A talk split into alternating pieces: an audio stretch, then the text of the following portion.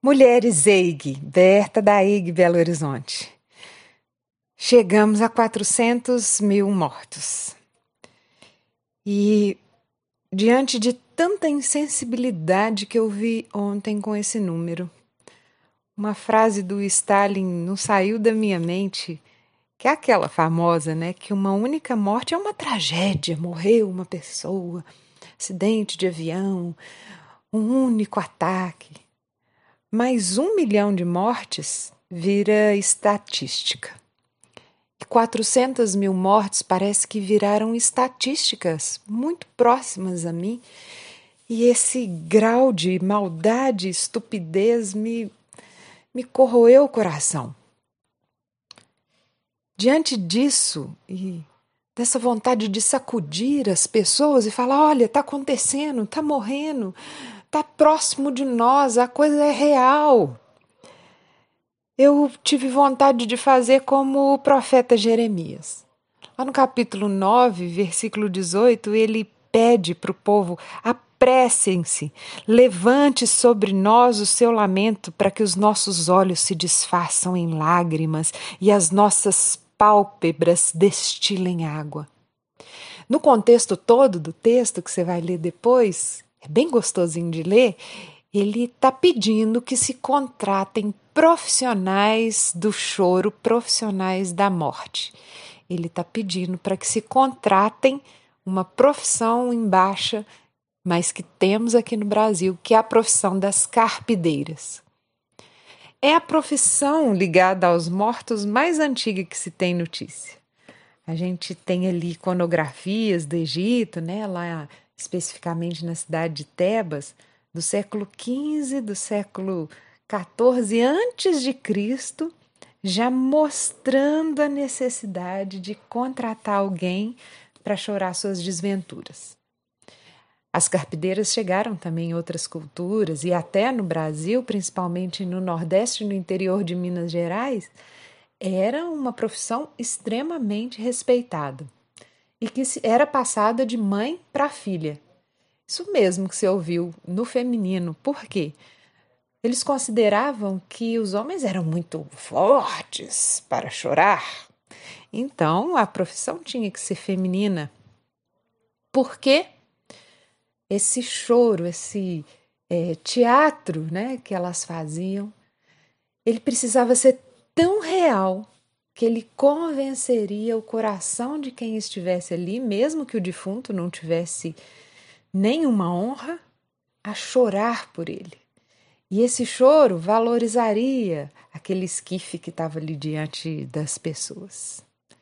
Claro que isso foi representado na cultura brasileira, né, gente? A gente tem aí a Marieta Severo e a Andréia Beltrão, ficaram tantos anos no teatro com aquela peça Centenárias, representando e trazendo à tona essa profissão.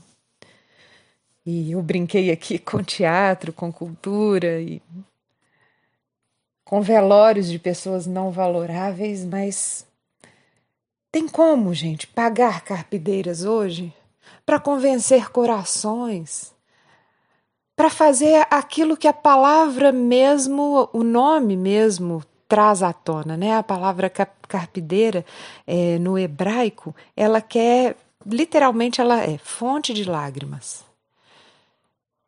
Como abrir uma fonte de lágrimas hoje no Brasil? Uma fonte de lágrimas que toca na alma e que fala está acontecendo alguma coisa, nós precisamos de uma atitude, nós precisamos chorar os nossos mortos, não é só estatística, são vidas. Como ficar insensível diante de tamanha desgraça, falta da graça?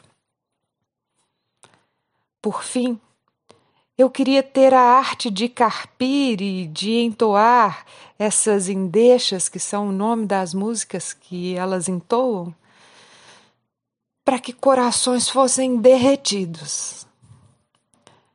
Eu queria, como Joabe, ali em 2 Samuel 14, contratou uma carpideira para se apresentar diante do rei Davi, que pudéssemos contratar carpideiras em todo esse Brasil, para que os corações fossem derretidos. Mas, como muitas outras profissões, está em falta. E os corações estão muito endurecidos. Então, o meu clamor hoje, ajuntando a esse clamor de Jeremias, é que o Espírito Santo, que a rua divina, nessa figura maravilhosa de convencimento dos corações. Nesse ser de luz e de graça, passe por nossas casas e derreta o nosso coração pelo que está acontecendo ao nosso redor. Eu estou com o coração choroso, doído, e tenho certeza que muitas de nós estamos com esse nó na garganta por um número que não é uma estatística, por um número que são perdas de vidas. O meu nome é Berta Maia. Nós temos vidas e nós precisamos derreter o nosso coração e tomar atitudes sábias para reverter a história que está ao nosso, ao nosso redor. Está até embargando, né, gente?